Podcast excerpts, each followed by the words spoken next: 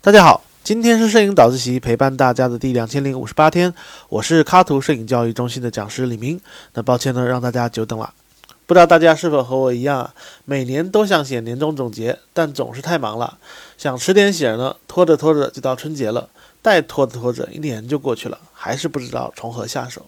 那我是一个呢，充满好奇但不太爱删照片啊，很喜欢学习但不太爱总结的人。但随着年龄的增长呢，我越发觉得适当适时的总结对于每个人来说啊是十分重要的。因为学习就好像吃饭啊，你可以吃很多，当然你也可以学很多，爱吃啥吃啥，爱学啥学啥。那欲望是驱动力，百无禁忌。但是如果你不总结啊，就好像你不能好好消化这些食物。那学了很多知识，拍了很多照片，却不能消化，不归纳总结啊，最终结果要不就是胃难受，不想吃了。那还有一个可能了，就是吃多了。啊，没有真正的吸收营养啊，只是虚胖。那归纳总结呢，确实需要花一点功夫。那还剩一个月啊，今年就过去了。那如果大家呢也想对自己这一年的摄影啊进行一个总结，那么今天就可以听听这期早自习，我们一起来研究研究。啊，其实有一个特别笨，但是却十分实用的方法，那就是分类整理。那对于摄影爱好者来说呢，其实对我们一年的照片啊进行一个分类整理啊，就是一个很好的总结方法。那说到对照片的分类整理啊，那离不开的软件就是大名鼎鼎的 Lightroom。那很多人说啊，老师，我用文件夹整理的很好，很清楚啊。我不否认，有些同学的整理能力超强啊，比如我夫人啊。但是我们并不是单单想要分类整理，最终我们是要总结归纳。而且对于我这种联想能力城强。但是对于我这种联想能力超强啊、整理能力超弱的人来说呢，那就非常难操作了。那我总是在建了一个又一个的文件夹，把资料整理成各种版本的俄罗斯套娃以后呢，然后再通过啊蛛丝马迹进行摩斯代码式的地毯寻找，最终还是找不到藏在某个隐秘角落里的照片。所以以前有一阵，客户丢了照片来找我要，我都会很烦躁。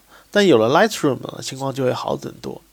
Lightroom 呢，它其实就像一个设计的很好、有很多功能啊啊小窍门的一个柜子啊，甚至是一个照片管家。只要和他沟通好呢，那他们就会把你的照片啊整理得井井有条。所以我用 Lightroom 把我2022年的照片呢进行了整理，总共有两万两千七百零二张照片啊，平均一天六十多张啊，算拍的比较少了。那我提醒大家一下，记得我们尽量用一个目录来进行整理啊，不要分很多。啊，也就是说，你只需要一个管家，不要找太多。有什么事儿，你问这个管家，他自然就会给你答案，这样才会能发挥啊 Lightroom 最大的功效。那又有人说啊，老师，Lightroom 处理这么多照片会不会卡？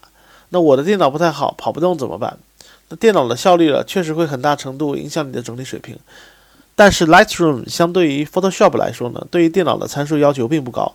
我曾经用过一台2013年的苹果电脑啊，搭配 1T 的固态硬盘，处理了很长一段时间的照片，那效率呢也勉强可以接受。而如果正准备换设备的呢，我就强烈推荐苹果的 M1 芯片的 MacBook Air 版本。而当然，你有预算可以买更好的啊。但是我推荐的这款啊，确实性价比很高，也是易老师跟我强烈推荐的一款笔记本，用于后期处理照片那是足足够的，而且很轻便，不发热，续航能力还强啊，谁用谁知道。而且你现在啊，在苹果的官网上还能可以买到官方版啊，只要六千多就可以买到啊，真的是性价比最高的苹果电脑了。啊，如果你担心储存空间不够，那你还可以购买一块一 T 左右的固态移动硬盘啊，现在的价格也都很实惠啊，七百多块钱就可以存下我一到两年的照片，多好！那欲先善其事啊，必先利其器嘛。啊，另外大家学过叶老师的课程啊，都知道 Lightroom 有目录和仓库两个文件夹。那我强烈建议呢，你的目录呢放在你电脑自带的硬盘里，而仓库放在外置硬盘里。因为就算都是固态硬盘，但内置和外置它因为接口的问题啊，速度还是有区别的。一开始我为了省事儿，把目录和仓库一起放在外置硬盘，导致的结果就是使用速度慢了很多，尤其是在大量预览照片的时候，这会大大影响整理效率啊，导致我们不愿意去整理。而如果你把你的目录放在电脑里啊，就算你的外置硬盘只是机械硬盘，那预览效率也是足够的。以上就是整理前的准备。那整理的思路是什么呢？首先你要有一个核心目标，那就是作品集。你要把你这一年的照片啊进行梳理，挑出最好的照片，整理成作品集。那对于摄影师来说呢，这是最直接的，所以这是整理的目标。而这里呢，我会用 Lightroom 自带的打星标分级功能啊，先选出异性的。然后再从里边选出二星的，以此类推，直到选出五星的照片为止。那这个功能呢就非常实用了。你想，如果你用文件夹来整理两万多的照片，你得新建多少文件夹，又得删掉多少复制的照片？然后同时呢，Lightroom 还会帮助我们啊，可以从不同的维度去梳理照片，利用智能收藏夹和关键字的功能啊，对照片的种类进行分类，比如人像、纪实、风光、静物等，分出几个类来。这样可以更直观的让我们看到啊，在不同的拍摄种类里面，我们拍什么拍的更多，而哪一些是我们忽略的。我们还可以把商业拍摄和生活随拍也分开来，毕竟商业拍摄客户喜欢的照片和我们自己真正喜欢的会有些区别。那看看同样是我们拍的照片又有什么不同？那怎么样去结合客户喜欢的点和我们自己喜欢的点，把它做一个很好的融合？那这就是你的不同。还有呢，从技术项的维度去梳理，我可以把三星以上的照片挑出来啊，从构图、色彩、光线的角度去分析，看看我都习惯拍哪些构图、哪些光线，然后哪还有哪些光线和构图是我可以去尝试的、去多拍的、去探索的。我还可以再从四星照片里面来看看我的审美。来比较一下我以往的照片和如今有什么不同。有了 Lightroom 这个高效的管家，你可以不断的从不同维度对你一年的照片啊进行取样分析、取样分析，最终可以帮你进行最后的总结和归纳，对你的拍摄风格的理解，对你拍摄方案的提升，甚至你可以回看这一年你拍摄心态的变化，找找你的拍摄初心和如今是否有偏差，而未来的路你又要走向何方？这些都是在你花了很多心思整理后啊，自然而然会浮出水面的东西。所以你说年终总结到底重不重要？好了，那最后还是友情为大家总结一下这期早自习。